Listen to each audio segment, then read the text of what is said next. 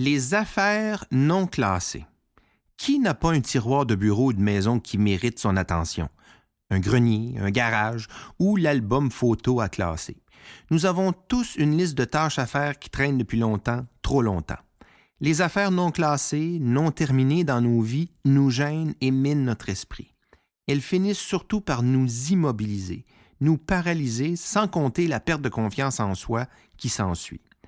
Faites simplement vous rappeler de ce samedi où vous aviez l'intention de tout nettoyer dans votre garage et sur votre terrain et que vous l'avez fait. Rappelez-vous comment vous vous sentiez. Fier, heureux, satisfait, soulagé, libéré. C'est un état merveilleux. Enfant, nos parents nous disaient de terminer ce qu'on commençait. J'avais aucune idée à quel point cette leçon anodine pouvait cacher des vérités sur le bonheur, la santé et la réalisation de soi. À ne pas s'attaquer à des tâches, on finit par traîner un boulet qui devient de plus en plus gros et lourd à porter. La vie peut être assez exigeante comme elle l'est, pourquoi en rajouter? Je vous recommande donc de faire une liste de tout ce qui traîne depuis trop longtemps.